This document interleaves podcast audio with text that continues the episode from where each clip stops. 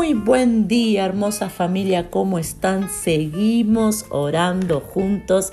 Qué alegría poder seguir orando juntos, qué alegría poder comenzar una nueva semana eh, y también seguir con esta serie titulada Felicidad. ¿Cuántos esta serie ya ha comenzado ahí? a meterse en el corazón, ya ha comenzado a profundizar en el corazón y cuántos pudieron hacer cambios en el día a día, Hoy quiero hablarte de algo, seguimos en el orden, sí, que se encuentra en Mateo 5, pero hoy quiero hablarte de algo súper práctico y poderoso, muy poderoso. Dice Mateo 5, y hoy nos toca el versículo 7, dice, dichosos, te lo voy a leer en la versión Dios habla hoy, dichosos los compasivos, porque Dios tendrá compasión de ellos. ¿Qué es una persona compasiva? ¿Qué es una persona que tiene compasión? Una persona que tiene compasión es una persona considerada con los otros, paciente, amable con los otros, misericordiosos con los otros. Y nosotros tenemos que entender que la compasión, yo creo, y a ver cuántos eh, coinciden conmigo, que la compasión tiene que ver con el relacionarnos. La compasión la necesitamos para poder relacionarnos, relacionarnos bien con los demás, para tener buenos vínculos con los demás. Eh, con cualquier persona, no estoy hablando de vínculos totalmente profundos, afectivos, sino en el día a día. Eh, compasivos es, no voy a ser yo quien juzgue a esta persona. Ser compasivo es, yo no te voy a condenar, yo no te voy a juzgar, eso a mí no me toca. Yo no me voy a poner como juez con vos. ¿Por qué? Porque no quiero que lo hagan conmigo.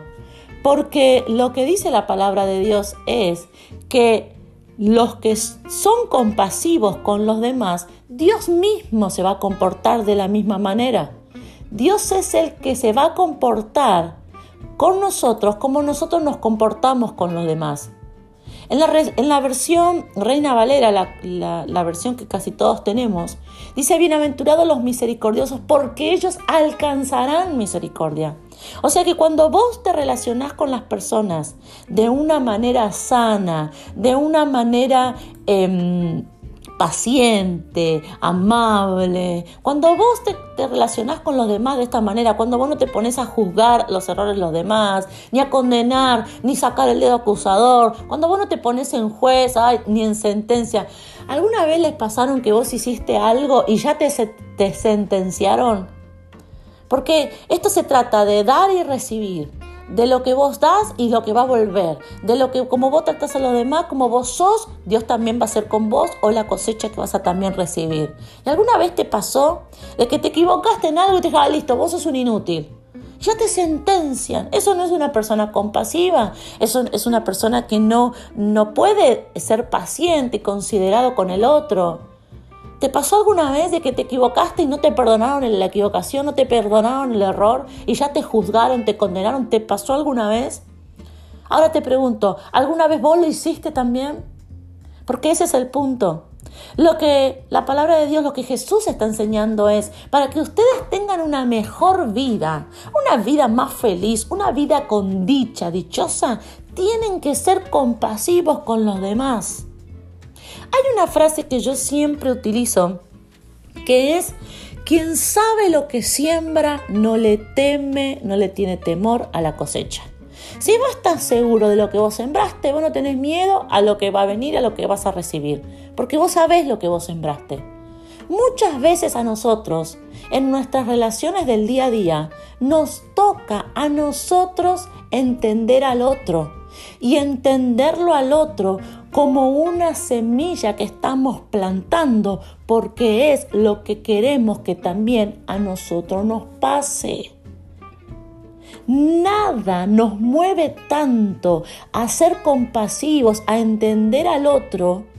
Nada activa esa forma como el entender de que yo también necesito que conmigo sean así. Esto no se trata de que vos sos la persona más buena del universo. No, se trata de que vos estás dando lo que vos también querés recibir. Eso dice la palabra de Dios. Eso dice Mateo 5.7. Bienaventurados los misericordiosos. los que son compasivos, los que tienen misericordia con los demás. ¿Por qué? Porque ellos van a alcanzar también misericordia, compasión. Te doy un ejemplo, rapidito, me pasó en estos días. Yo estaba, ¿vieron esos lugares en donde uno puede pagar las cosas, los servicios que te cobran, que yo la luz, el gas, todo tipo de servicio? Bueno, yo fui a ese lugar, estaba haciendo la cola, había mucha gente, pero aunque había mucha gente, yo me quedé ahí porque yo tenía que pagar un servicio que me vencía ese día. ¿Alguna vez te pasó?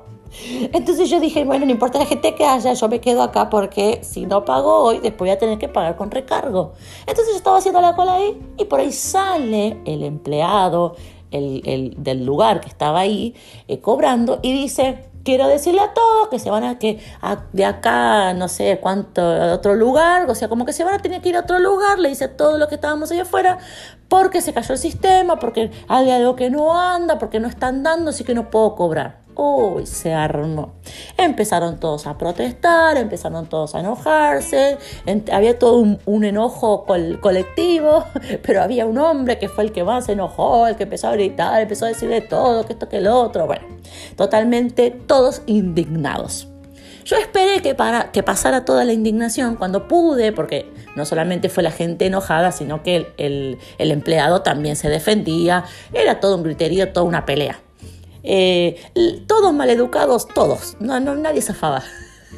No, yo no, yo no, yo no me unía a gritar. Yo estaba esperando que todos se calmaran, porque cuando todos se calmaron, yo me acerqué al empleado imagínense cómo estaba, totalmente enojado, pero le dije, mira, disculpame, le digo, te quiero hacer una pregunta, vos sabés si va, porque era temprano, yo no sabés si más tarde vuelve el sistema, si, o que, o digo, no, o mejor ya vengo mañana, yo te pregunto nada más.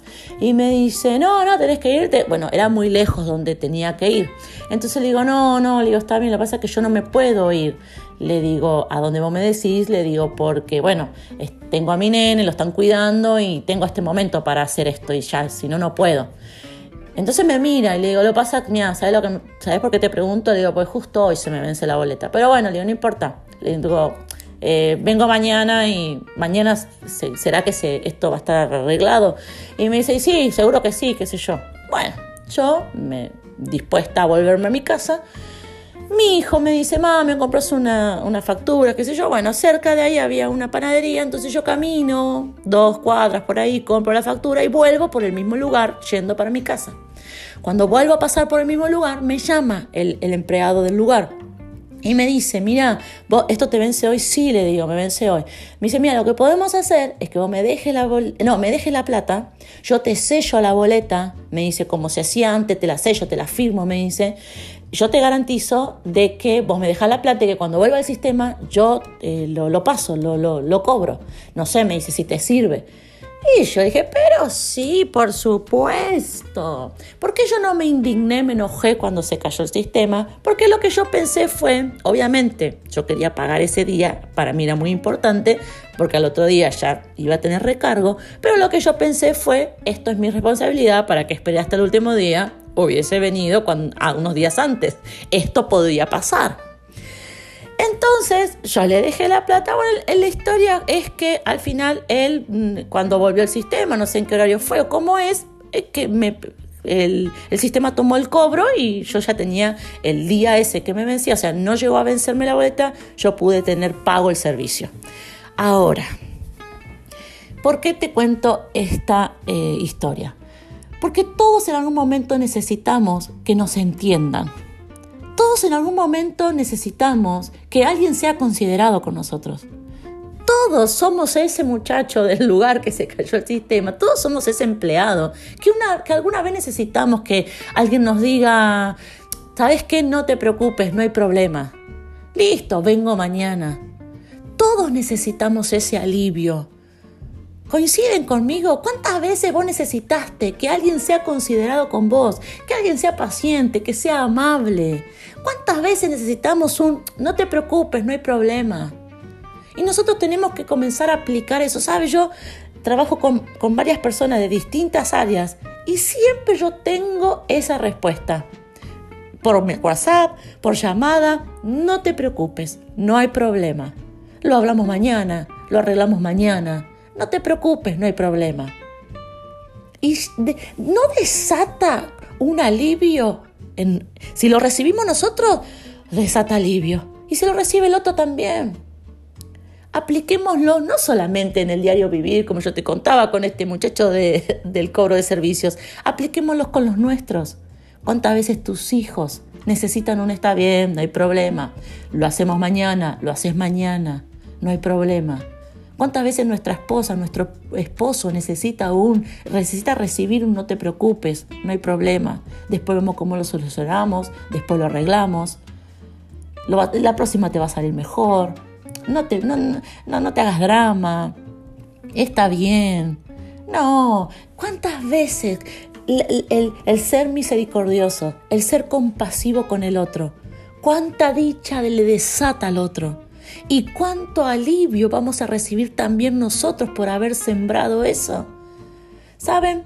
Desde el día que yo entendí esto, entendí de que yo tengo que ser bien intencional en mi, en mi semilla, en mi siembra, para después también cosecharlo, yo comencé a ser mucho más compasiva, mucho más paciente, mucho más amable con las demás personas.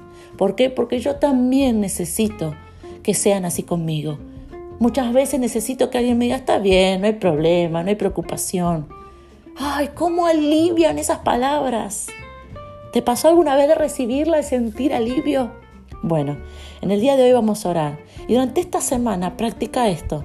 Yo sé que, bueno, pero es la responsabilidad del otro, pero lo tenía que cumplir. Yo sé, yo sé eso. Pastor, esto, esto es trabajo, esto, pero entonces pasa esto otro, viene la consecuencia por no cumplir, por irresponsables.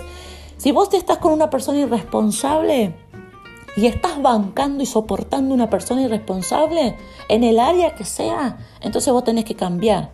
Hay una decisión que vos tenés que tomar. Te lo digo rápido, si el lugar en donde yo fui todos los días se caía el sistema y todos los días pasaba lo mismo, la que está mal es yo en volver a ese lugar.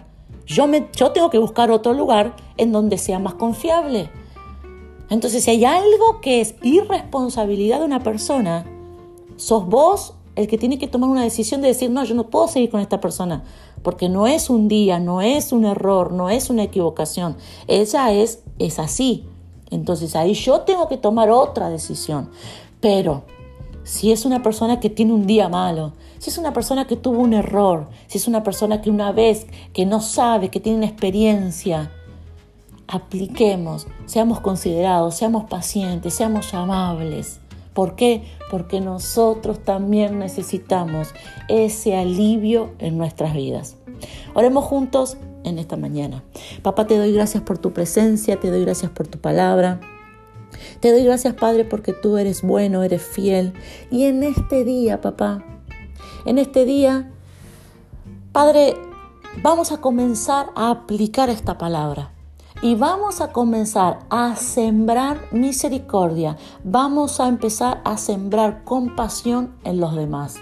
¿Por qué? Porque nosotros también lo necesitamos, porque queremos tener esa cosecha en nuestras vidas. Vamos a alivianar a otros, porque nosotros también necesitamos ser alivianados. Gracias papá. Amén y amén.